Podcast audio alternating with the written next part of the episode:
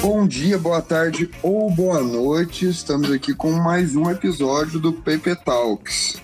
E o tema do episódio de hoje é Não é Larica, é Gourmet. E eu vou falar para a convidada se apresentar aqui. Oi, pessoal, tudo bem? É, meu nome é Cíntia, eu sou professora do curso de Publicidade, Propaganda. Vim falar sobre esse tema que eu adoro. É, na verdade, é a junção de duas coisas que eu adoro, que é comida e podcast. Então, estou super feliz pelo convite. Obrigada, Lucas. Nada. Eu acho que a primeira pergunta que ajuda a guiar todo o enredo da conversa é se você é uma pessoa que é mais do doce ou do salgado.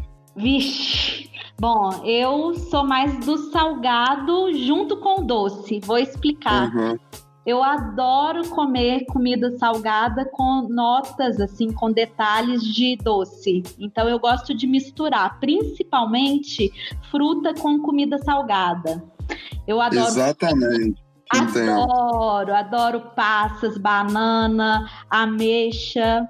Acho que dá um sabor muito especial, muito gostoso. Então eu sou do salgado, assim, se eu for falar, ah, eu tô com desejo de comer alguma coisa, provavelmente esse desejo vai ser de comer algo salgado, mas eu sempre procuro equilibrar com alguma coisa doce para dar um chance, assim, para dar um it na comida. Exato, eu estava até lendo o roteiro e tinha uma pergunta que era uma coisa que você gosta e que ninguém entende muito o porquê desse gosto. E ah. o, o, eu pensei um pouco pessoalmente o café da manhã meu de todos os dias é ovo com banana. Então você que falou que gosta de misturar salgado e doce, acho que você vai entender um pouco. queria que você falasse também uma comida que você sente que você gosta, que ninguém gosta muito. Nossa, Lucas, eu amo omelete de banana. É muito acho bom, né? Muito gostoso. Eu acho que cria um equilíbrio bem até com uma pitada de sal fica bem equilibrado, uhum. né? A comida adora. Deixa eu pensar então. Eu gosto de maionese com maionese com maçã. Maionese com maçã? Acho que fica muito saboroso, porque tem, a maçã ela tem uma textura, né? E a maionese dá um, uma, uma textura também, que é... A maionese que você fala ah, a maionese que eu falo é essa com batata, cenoura. Ah, sim. Nossa, eu achei que você pegava um, um sachêzinho de maionese e passava na maçã. Não, não. A maionese é aquele prato Sim, que gostoso. geralmente equilibra com frango, né? Fica uma eu coisa. Não sei se você já comeu, mas como você gosta da mistura de salgado e doce, tem uma pizza que é pizza de pepperoni com figo. Maravilhosa. Nunca comi. Meu Deus. Minha boca encheu d'água. O pepperoni, ele é bem forte, assim.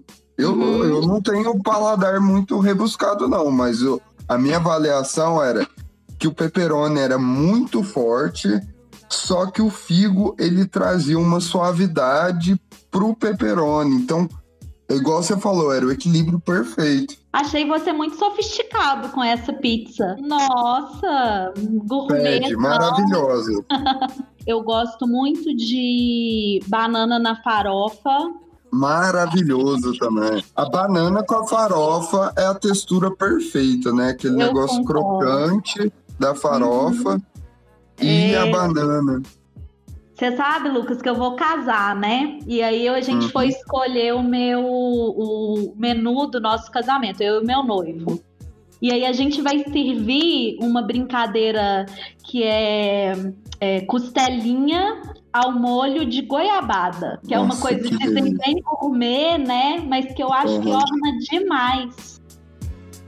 Você, assim, é, eu surgiu uma dúvida agora. Você que está lecionando para mim nesse período a matéria de semiótica, você traz a semiótica para os pratos ou não? o tempo todo lá na semiótica, o que a gente faz é produção de sentidos, né? Seja pelos estímulos sensoriais, visuais, mas eu confesso que eu não sou uma boa cozinheira. Então, eu não sou uma pessoa que, por exemplo, monta prato de maneira gourmetizada, né? Ou que tem um cuidado assim de é, brincar com sabores, né? Eu confesso que eu na cozinha sou mais uma degustadora do que uma criativa. Mas eu acho que a semiótica tem tudo a ver com a culinária, porque é, tanto a ciência né, da semiótica como a culinária buscam é, uma experiência sensorial, né? Então acho que tem tudo a ver. Assim, eu estava até pensando né, nesse tema. Você acredita que todas as pessoas por quem eu me apaixonei ao longo da minha vida tinham em comum é, saber cozinhar? Eu acho que é uma característica que eu admiro nas pessoas. Assim. Uhum. É, eu também me identifico é, com você no lado de não ser um bom cozinheiro. Mas ah. essa, essa quarentena, de certa forma, fez eu evoluir de um péssimo cozinheiro para um cozinheiro apenas ruim. É, e você também sentiu a evolução é, dos seus dotes culinários é, estando mais tempo em casa? Nossa, sem dúvidas. Assim, o que eu me eu, eu me identifico com uma culinária simples, né? Então, por exemplo, uhum. eu como muita muito legumes.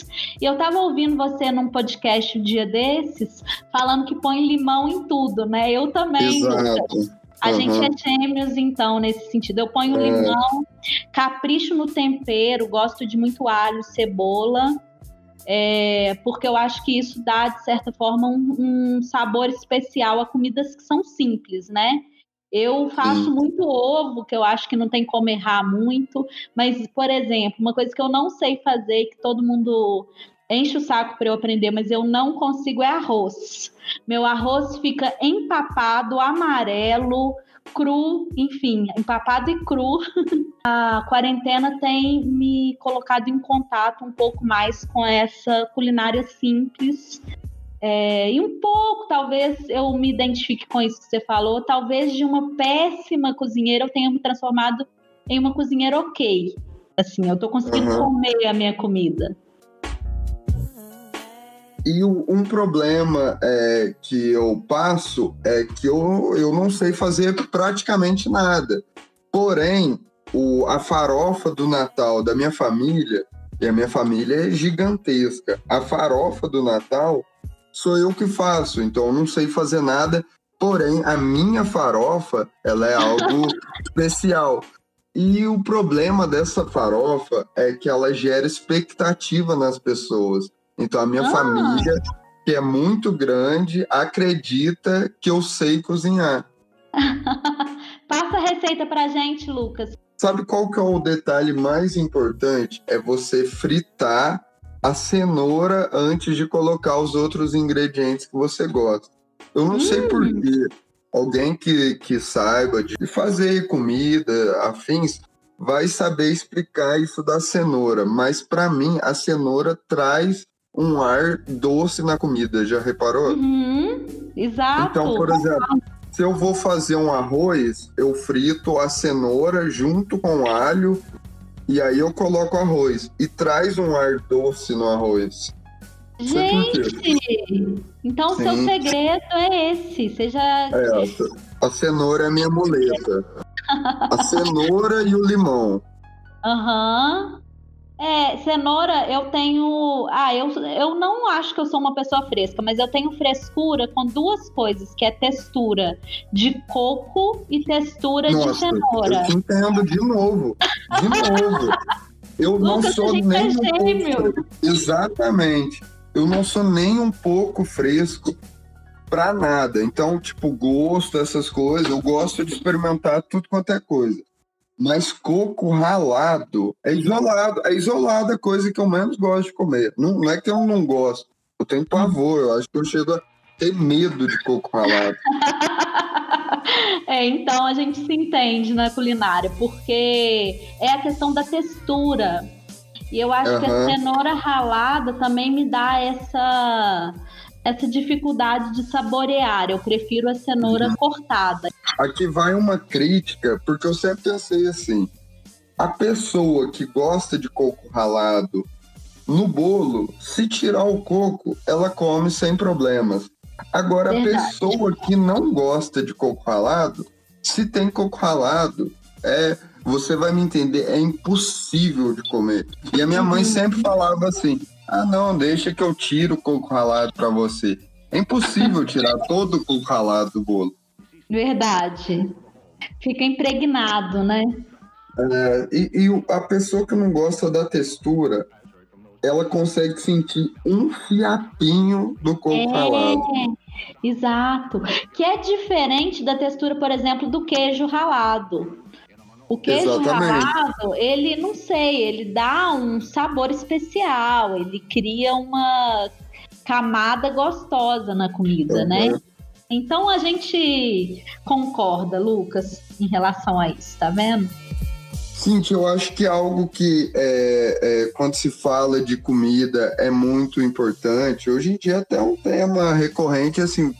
Você considera que você come de maneira saudável ou não? Então, você sabe que nos últimos meses, né, acho que com a pandemia, eu fiquei muito ansiosa. Eu acho que conversando com vários amigos, eu sinto isso como um sentimento generalizado, assim. A ansiedade faz que a gente faz com que a gente coma mais, né? Então uhum. eu senti que eu estava um pouco desequilibrada nesse nesse quesito, assim, quantidade. Mas em geral, eu, eu penso que eu sou uma pessoa bem saudável, porque eu gosto uhum. muito de fruta, eu gosto, assim, não, não, não ligo muito para fritura, eu gosto muito de variedade, como eu disse, como qualquer coisa. Então, em geral, é, acho que o que tem que tomar, eu tenho que tomar cuidado é com as quantidades, né? Na primeira pergunta lá que eu te fiz sobre doce ou salgado, é, na parte é, de salgado, eu consigo controlar completamente. Eu uhum. consigo uhum. comer muito, eu como realmente bem saudável assim. Só que o doce, o doce é o meu é o meu ponto fraco. É mesmo? É, então aqui em casa, e é o ponto fraco de todo mundo aqui da minha casa. Então aqui em uhum. casa você pode vasculhar que não vai ter nada de doce é, chocolate, essas coisas. Porque aqui em casa é incontrolável o doce. Se tem, acaba. É. Então, das comidas, é, pouca gente entende também. Sempre que me perguntam qual que é a sua comida favorita, eu Nossa. falo que a minha comida favorita é o pé de moleque. Muito bom. A minha comida favorita é feijão tropeiro. Muito Sem bom dúvida. também eu comeria um, todos os dias da minha vida feijão tropeiro. Você é do norte de Minas, não é? Não é típico do não, norte é, de Minas? É mais, a minha região é mais central, é Mariana, ah, ali, mas é uma comida que a gente faz demais lá na nossa região, uhum. que é diferente do feijão tropeiro daqui. Eu sinto que Entendi. tem algumas diferenças, mas eu gosto demais, assim que parece um pouco com o virado paulista, mas tem um modo de fazer diferente. Cíntia, infelizmente o nosso tempo é limitado para ah. cada episódio. Eu adoraria ficar aqui conversando um tempão. E é mais do que a presença no, no nosso projeto do podcast, queria agradecer o bate-papo mesmo. Não, foi uma delícia, literalmente uma delícia. Foi, foi. Falar sobre comida e é. pode me chamar todas as vezes que eu tô à disposição aí para conversar. Adorei nosso papo, Lucas. E eu tô encerrando todos os bate-papos com um carinhoso cumprimento de cotovelo. Cotovelo, tô sabendo. Eu maratonei outro dia os Pepetol. Ah, muito obrigado. um, um cumprimento de cotovelo para você também, Lucas. Um beijo. Beijo.